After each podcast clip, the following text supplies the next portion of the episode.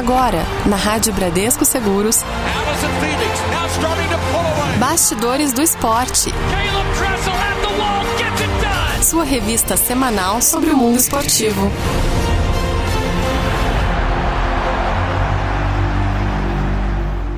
Você ouvinte da Rádio Bradesco Seguros que está aqui na nossa área de podcasts, fique sempre ligado, pois esse é o lugar onde você vai encontrar conteúdo exclusivo da nossa programação. Na nossa primeira edição, conversamos com Vander Roberto, fotógrafo de grandes eventos esportivos. Ele falou sobre sua carreira, os momentos marcantes, como se tornar um profissional qualificado para coberturas de Copa do Mundo e Jogos Olímpicos. Resumindo, os bastidores do esporte pela ótica da fotografia. Vamos conferir. O convidado de hoje na estreia do Bastidores do Esporte é Vander Roberto. Ele que você pode não conhecer pelo nome, mas com certeza já viu uma foto aí nos grandes portais, nos jornais de grande circulação do país. Ele que é fotojornalista e já trabalhou em eventos esportivos pelo mundo em mais de 20 anos de carreira. Seja bem-vindo à Rádio Bradesco Seguros. Vander, é isso mesmo? 20, mais de 20 anos de carreira? É, é, fala Vinícius, primeiro aí um obrigado aí pela oportunidade, né, de estar tá podendo fazer esse bate-papo aí com você. Parabéns aí pelo programa. E, cara, vou ser muito sincero, Vinícius. Agora esse ano são 30 anos desde os meus primeiros cliques lá na revista Placar. Então, estou fazendo 30 anos de carreira. Pô, deve ter muita história para contar. É isso que a gente quer aqui no nosso programa. E já que você falou aí que começou na placar, eu queria que você começasse falando como começou essa sua carreira como fotógrafo. Já foi começou, já começou atuando no esporte. Conta um pouquinho para quem está ouvindo a gente. Uh, bom, vamos lá. Então, em 89 eu entrei na revista Placar. É, fui convidado por um amigo para trabalhar de office boy, né? Hoje é até estranho falar essa palavra boy porque nem existe mais, está extinta, né? E eu fui trabalhar na revista Placar, o diretor de, de redação era o Chuca Tifuri, e fui para fazer trabalho de mensageiro, para né, buscar mensagem, buscar sanduíche, aquele trabalho que uh, ah, para a galera dessa época vai entender muito bem o que, que era o trabalho de office boy. Você fazia de tudo, né? ia no banco, era todo o trabalho burocrático e administrativo da empresa. Então, Vander, aí você começou como office boy, então, e como que pintou a oportunidade para fazer fotos? Então, é, aquele ambiente de redação era muito propício a isso, né? Os próprios fotógrafos que trabalhavam na revista Placar daquela época também tinham sido office boys e tinham começado como office boy. Os próprios fotógrafos da revista Placar dos final dos anos 80, também tinham começado como boy de redação, né? E, e eles me incentivaram, eu, eu comecei a me interessar pela, pelo jornalismo em si, né? Não era nem pela fotografia, mas pelo jornalismo.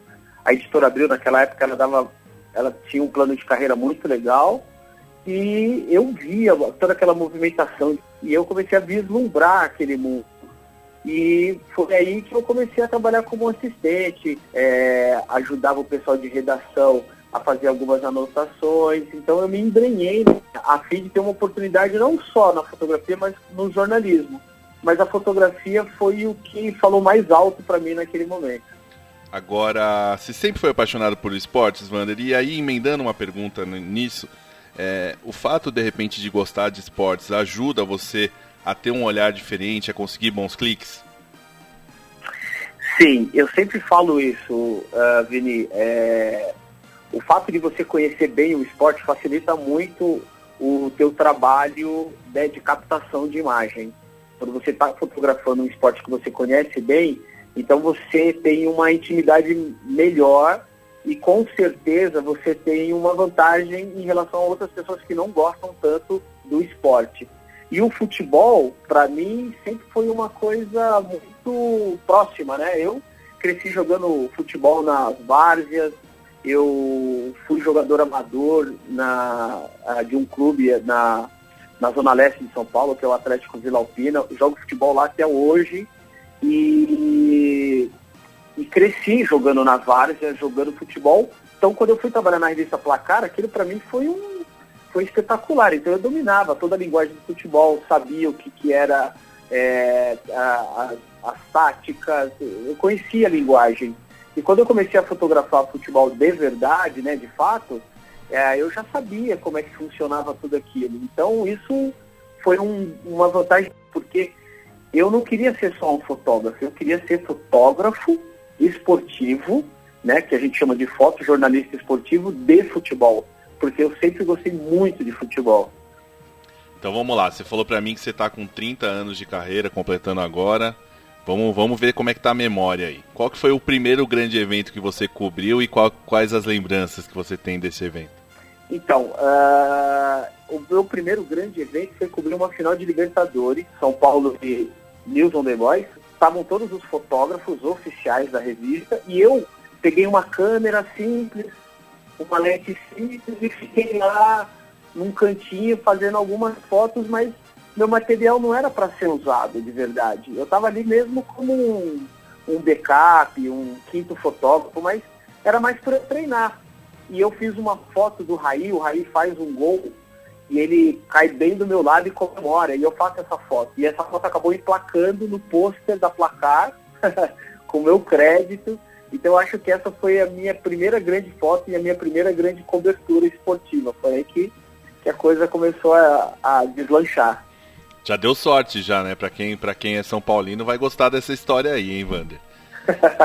Agora, agora vamos lá. Ó. Conversando em off com você, você comentou que para cobrir grandes eventos tem uma, tem uma questão aí de uma espécie de uma pontuação que faz com que você tenha mais chances de cobrir grandes eventos. Eu queria que você explicasse para o nosso ouvinte como que funciona isso. Isso é um, é um critério que a FIFA usa. Né? A gente tem dois grandes eventos esportivos é, que a gente considera como o, o máximo da cobertura esportiva, que é Copa do Mundo de futebol e, um, e Jogos Olímpicos. Uh, na Copa do Mundo de Futebol, a FIFA ela tem como critério o histórico do fotógrafo na cobertura dos eventos FIFA. Então, quando eu solicito uma credencial, por exemplo, agora eu vou solicitar uma credencial para cobrir a Copa do Mundo no Catar em 2022 a FIFA vai buscar o meu histórico, saber se eu já participei de outras coberturas, se eu não tive nenhum problema né, com o pessoal de operações de imprensa, ah, se eu não dei nenhum no-show nas minhas solicitações para cobrir jogos. E é isso que faz com que eu tenha cada vez mais, né, participando das coberturas FIFA, eu tenha cada vez é, mais um histórico bom para que o meu acesso ou a minha solicitação de credencial não seja negado. Então, é importante isso. E para Jogos Olímpicos, quem cuida da credencial é o Comitê Olímpico Brasileiro. E, e eles também levam em conta se você já participou de cobertura, se você não teve nenhum problema ah, durante a sua cobertura, se na solicitação de ticket para eventos de grande demanda você ah, cumpriu todos, não deu no show. Então, o histórico do fotógrafo para essas grandes coberturas é, é levado em conta, sim. Agora, Vander, você está saindo de um grande evento aí, Copa América aqui no Brasil, é, que foi um evento que acompanhei aí nas redes sociais, muita gente trabalhando aí na, na sua equipe. Como que funciona esse trabalho aí de estar em várias sedes, viagens e tudo mais? Conta um pouquinho para o ouvinte que não está acostumado tanto com o bastidor, como que faz para fazer uma cobertura como essa da Copa América? Quantas pessoas estavam traba trabalhando com você?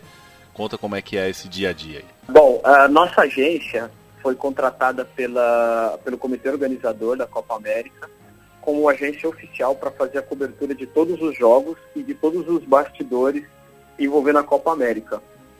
Foi uma operação bem grande, foram quase 30 dias aí de trabalho intenso a equipe nossa de fotógrafo tinha diretamente umas 15 pessoas envolvidas, indiretamente quase 20, então era uma equipe bem grande, até porque estávamos falando de cinco sedes. Uh, a gente cobriu todos os jogos uh, com mais de um fotógrafo em campo e na final nós tínhamos uh, sete fotógrafos trabalhando, desde a área VIP, a área de a, o ambiente né, do Maracanã, fotógrafos dentro do campo, cobrindo cerimonial, né, entrega de premiação. Então foi uma experiência muito legal porque é, essa foi minha terceira Copa América e todas as vezes eu trabalhei na Copa América como, como imprensa, como né, fotógrafo uh, de veículos de comunicação. Essa vez foi a primeira vez que eu trabalhei pro comitê organizador, como organizador, então uh, o olhar é diferente, a linguagem é diferente, você tem que mostrar não só o factual, aquilo que está acontecendo, mas também mostrar como aquilo aconteceu, né? Como que foi, como é a preparação do campo, vestiário, uh, todos os bastidores, todo o trabalho de backstage a gente tem que cobrir. Isso foi muito legal porque a gente começa a entender exatamente como para acontecer um jogo quanta coisa envolve. Então, agora você está falando aí da parte de, de, desse, de pensar na equipe, de cobertura, de vários locais que você precisa estar. E outro evento que você cobriu, que é relacionado ao esporte também, mas acho que foi diferente de tudo, foi o revezamento da tocha olímpica, né? Eu queria que você falasse um pouco pro ouvinte é, da parte que tem que pensar na logística, tem que pensar em como é, essas fotos ficarem no ar rapidamente, é, a, a, toda a equipe de retaguarda que você precisa ter para editar essas fotos, para colocar isso no ar. Queria que você contasse especificamente sobre o revezamento da tocha olímpica que durou 100 dias aqui no Brasil. Cara, esse foi um outro mega evento, né? Eu acho que, só para você ter uma ideia, olha o tamanho desse evento.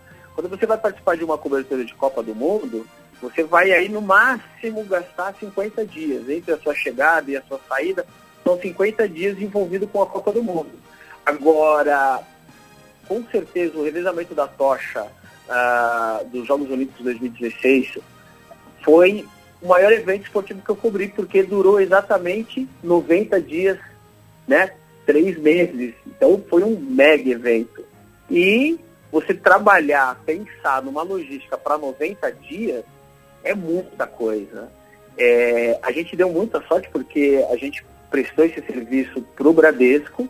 O Bradesco né, era um dos sponsors, um dos patrocinadores, contratou a nossa equipe para estar tá fotografando diariamente o percurso da tocha, né, com alguns condutores específicos. Então, foi um trabalho muito grande. Mas, como eu estava dizendo, o Bradesco ofereceu todo o suporte, a gente tinha um carro é, totalmente equipado, né? Qual que é a linguagem? Ah, multimídia. A gente Sim. tinha um carro totalmente multimídia, a gente tinha internet dentro do carro.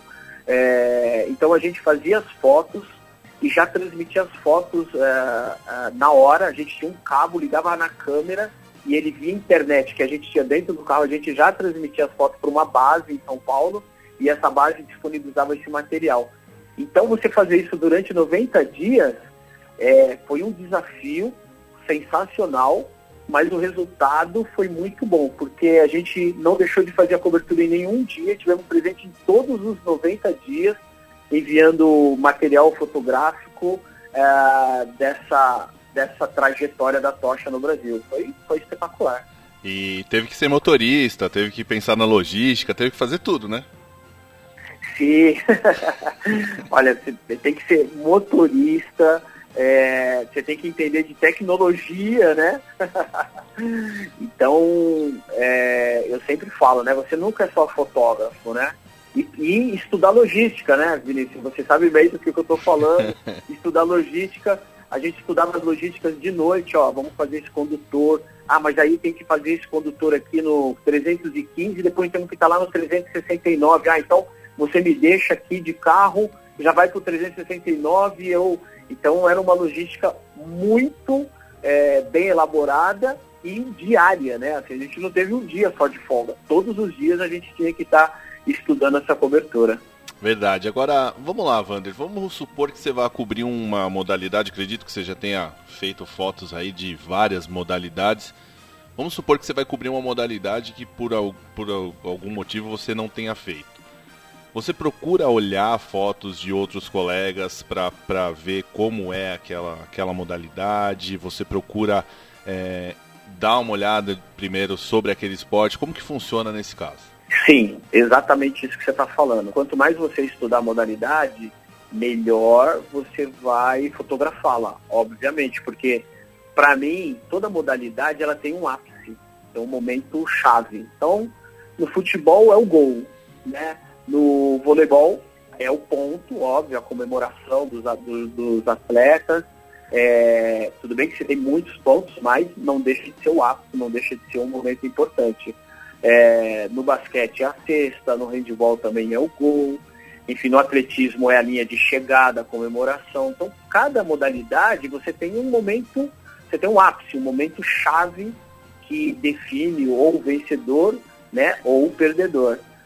Então, uh, estudar modalidade é importante. Então, quando eu recebo, por exemplo, ah, você tem que fotografar, por exemplo, esqui, que é uma coisa que eu nunca fotografei em competição de esqui. Porque eu nunca, por exemplo, fiz Jogos Olímpicos de inverno. Mas eu estou imaginando um dia amanhã, ah, vai, vou. Então o que, que eu vou fazer, né? Hoje a gente tem aí a maravilha do Google, eu vou botar lá fotos de esqui, e aí eu vou estudar, vou tentar ver é, os melhores ângulos, a melhor posição, onde que eu posso posicionar para ter determinada foto, que tipo de efeito na câmera que eu posso usar para ter uma foto diferenciada. Então, é, eu acho que estudar, olhar e procurar, e eu vejo né, esse material, vai fazer com que você entenda melhor a modalidade. Bora, Vander, vamos lá. Final de semana, aquele atleta de final de semana, vai correr uma, uma maratona, alguma coisa, e o cara sempre fica na expectativa de ter a foto rápido, porque nesse mundo nosso de redes sociais tal, o cara quer a foto ali, a melhor foto possível para estar tá nas redes sociais, para aproveitar e fazer um, um away aí com esse momento. Isso funciona também para os grandes atletas? Os caras te procuram e ficam no seu pé para pedir aquela foto, para conseguir aquela foto legal e colocar nas redes sociais? Fica, fica. Na verdade, hoje, essa é uma outra vertente da fotografia que está crescendo bastante, né? Os atletas profissionais, principalmente do futebol, tem contratado fotógrafos para fazerem trabalho para abastecerem as redes sociais. Então isso tem crescido bastante de uma maneira profissional, graças a Deus, porque antigamente os jogadores queriam as fotos de graça, né? Você estava numa cobertura de um jogo no domingo, aí na segunda você ia fazer o treino. Aí o jogador, pô, você estava no jogo ontem, você tá, pô, tem uma foto minha assim, assado, você não pode mandar, você não pode me dar, né? O cara queria que você desse as coisas. E hoje não, hoje os jogadores entenderam que a fotografia é, ela é um, é um meio de comunicação e que muitas vezes ela não está atrelada a, a uma matéria. A própria fotografia já é uma informação isolada, sem precisar que ela esteja ali atrelada a alguma matéria. E eles usam muito, né? O Neymar tem um personal fotógrafo, como a gente chama, Uh, os atletas do Flamengo quase todos têm fotógrafos que trabalham para eles. Eu já fiz alguns trabalhos para alguns jogadores, né? Na Copa do Mundo agora mesmo, é, eu fiz um trabalho para a área né, de comunicação que atende o Daniel Alves. Já fiz trabalho para o Filipão, né? Numa Copa América, através do, da assessoria dele. Então, é, isso tem crescido bastante, os jogadores têm entendido isso e obviamente tornou aí mais uma vertente aí para nós fotógrafos de esporte. Algum atleta aí que você olhava como um ídolo e que te aproximou através da, da fotografia, que você teve essa oportunidade? Poxa, Vini, tem sim, cara. Eu acho, acho que um dos jogadores, assim, que não é, não é do futebol, mas um cara, assim, que eu sempre gostei do trabalho dele e, e a gente acabou se aproximando por conta disso, é, o próprio Rogério Ceni, eu fiz um trabalho quando ele estava lançando o site, né, muitos anos atrás. Ele me contratou para fazer umas fotos do, do material dele. Uh, pô, fui na casa do cara, cara. Você sabe o que é isso? É. eu, é engraçado, porque quando você está numa cobertura esportiva, você vê todo mundo, Rogério Ceni, Rogério. Bom, o cara é uma referência, é um ídolo, não só, não só nacional, mas mundial, né? É um, é o, é o goleiro que tem um recorde de gols. Então, o cara é uma referência mundial no esporte. E esse cara me contrata para ir na casa dele fazer fotos para ele, do material esportivo dele, né, que, que tem a assinatura dele. Depois o cara olha para mim e fala assim, tá com fome? Eu falei, tô, pô, vamos subir e tomar um lanche.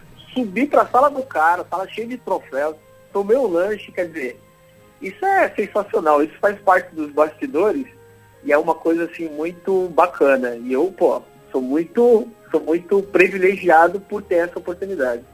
Agora, Wander, para aquelas já indo pro, pro final desse nosso bate-papo, tem aquelas perguntas que são clichês, né? E aí eu vou, vou pedir para você não, não pensar muito porque é, te, deve, ser, deve ser difícil aí, muitos eventos. Uma cobertura especial. Primeira Copa do Mundo. Que foi, hein? 98 na França. 98 na França. Tá. Alguma foto assim, aquela de bate-pronto que você pensa, essa eu me orgulho de ter feito. Primeira medalha de ouro no atletismo da Malra Imagem em Pequim, 2008. Agora, assim, uma foto que tenha te emocionado ao ponto de ser difícil, assim, de você fazer o seu trabalho. Um momento é, que, tá, que você se emocionou com, com um feito e, e, e ficou, ficou, até difícil de, de tocar o trabalho. Teve algum momento assim?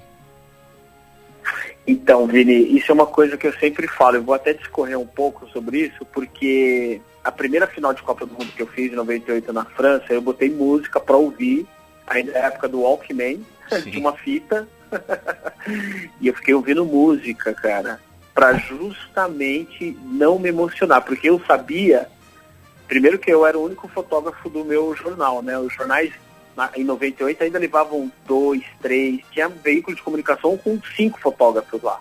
Eu era o único representante do jornal Gazeta Esportiva, então eu não, eu não podia me emocionar.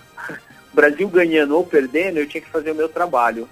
E isso é uma coisa que toda vez que eu tenho oportunidade eu, eu prego sobre isso com os meus alunos ou com quem trabalha comigo. Fala, não deixe a emoção de tomar conta. Concentre, faça o teu trabalho. Depois você pode rir ou chorar. Mas ali na hora você tem que, você tem que ser muito imparcial, entendeu?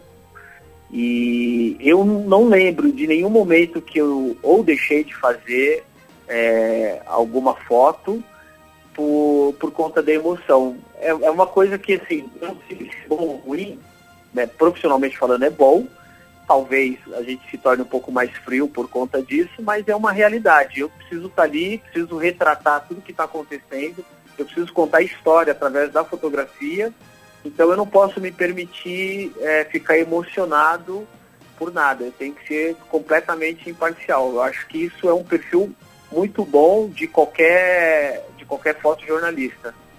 Tem que ser assim, né? Tem que ter essa, essa imparcialidade, não tem jeito, né? Sim, tem que ter, tem que ter, é fundamental, porque senão você deixa de contar a história porque você se emocionou, aí você não. E outra, a fotografia é uma matemática, você tem que saber o que você está fazendo, né? E é um momento, é... é, aquele momento único, né? Não dá para pensar muito, de repente você perde um clique nessa da, da emoção, né? Exatamente. E eu, e eu tô te dizendo isso, Vini, porque eu conheço fotógrafos que se emocionam. Eu conheço fotógrafos assim, na beira do gramado que choram quando o time ganha ou perde. Eu tenho uma história até, posso contar uma história rapidinho? Pode, manda, manda. Uma vez um fotógrafo, eu trabalhava na redação da Placar, o fotógrafo chegou, trouxe o material depois de uma cobertura no jogo, acho que eram Santos e Corinthians. Aí o editor mandou revelar, naquela época ainda era filme, o cara revelou o filme, olhou, olhou, e falou, pô, você não tem a foto do gol? O cara, pô, a foto do gol, eu tava trocando de filme, não sei o quê, né? E explicou pro editor que não tinha foto do gol porque tava trocando de filme. Aí o editor, não, tá bom, beleza, vamos em frente. E naquela época, na, revista, na redação do placar, era uma, uma TV de 14 polegadas, ficava no centro da redação. Na hora dos gols do Fantástico, a redação inteira ia lá para lá ver os gols do Fantástico. Eram quase 60 pessoas apinhadas para poder ver os gols do Fantástico naquela TV de 14 polegadas. E aí tá passando os gols, e aí quando entra o, gol, o jogo Corinthians e Santos, na hora do gol, eu agora não lembro se era do Corinthians ou do Santos, aí o fotógrafo larga a câmera e começa a comemorar. todo mundo foi ver aquela cena e olhou pro cara, né? E o cara ficou todo sem jeito, enfim. Perdeu, né? Ele perdeu ali tota, totalmente a razão, inventou uma história, mas por quê? Porque deixou a emoção tomar conta. Sim. E não pode, né? Agora acabou a Copa América, você falou, malas prontas, já está indo para o próximo evento. Para onde você está indo? Bom, agora sábado, dia 20, já estamos indo para Lima, fazer a cobertura dos Jogos Pan-Americanos. É, vou trabalhar pro, pelo Comitê Olímpico Brasileiro, vou integrar a equipe de comunicação do comitê e estamos indo aí para mais um Pan-Americana. Agora, Vander, para fechar mesmo, deixa seu, seu recado aí para quem de repente gosta de fazer foto, Deixa seu recado aí para finalizar. Bom, vamos lá. Olha só, é, quem gosta de fotografia, eu só queria dizer uma coisa que é muito importante. Às, às vezes o pessoal fica vendo a gente com, com aquelas lentes é, gigantes atrás do, do gol, enfim, e é, imaginando que o equipamento é quem faz a boa fotografia, mas não é. o que faz a boa fotografia é a alma é, do fotógrafo de tentar enxergar a beleza em cada situação ou enxergar uma oportunidade de uma boa foto em cada situação. Eu já conheci fotógrafos que trabalhavam com lentes curtas, pequenas, parecia um fotógrafo amador e fez fotos excelentes. Então, é, não se preocupem com isso. Se você é, não tiver um bom equipamento, você pode fazer boas fotos sim, porque ah, o primeiro elemento da fotografia é a alma do fotógrafo. Fala onde pode ser visto suas fotos aí. Eu sei que tem um site da, da sua agência para quem quiser dar uma olhada nessas fotos. Então, ah, eu faço parte da equipe da agência Nova Foto. O nosso site é inovafoto.com. Ah, lá tem toda a cobertura esportiva que a gente faz. É, a nossa agência trabalha para vários, vários segmentos esportivos, desde o UFC, NBA, Comitê Olímpico Brasileiro, Confederação Brasileira de Vôlei e entre outros tantos importantes aí do Brasil. Então vocês podem acompanhar o nosso trabalho. No Instagram tem o Inova Foto também, o arroba Inova Foto. E para quem quiser conhecer o meu trabalho pessoal, pode entrar no arroba Vander, Vander com W, underline imagem. E aí você pode conhecer um pouco mais do meu trabalho e do trabalho da nossa equipe da Inova Foto. Boa, vale a pena. Eu sigo, tem umas fotos muito legais. Claro que não é para nós mortais, né? A gente não vai conseguir fazer fotos iguais às, suas, mas são fotos muito legais, vale a pena seguir. Vander, muito obrigado por atender a gente aqui nessa primeira edição do nosso Bastidores do Esporte e esperamos bater um papo aí com você em outras oportunidades. Pô, Vinícius, como eu disse, primeiramente parabéns pelo programa. Obrigado pela oportunidade de poder, poder falar de, de, de foto esportiva, que é o meu meio, que é uma coisa que eu adoro, que eu gosto. E com certeza eu espero que a gente tenha aí outras oportunidades de estar tá falando sobre isso, tá bom? Ouvimos então um bate-papo com o Vander Roberto, que topou falar com o Bastidores nesta primeira edição. Gostou da entrevista? Então comente com a gente. Você pode nos mandar um e-mail no ouvinte arroba ou pelo nosso WhatsApp 11 99643 4227. O Bastidores do Esporte acontece toda quarta-feira, ao vivo, às 15 horas. E aqui na nossa área de podcasts você encontra conteúdos exclusivos toda semana, então fique ligado. Você ouviu na Rádio Bradesco Seguros Bastidores do Esporte.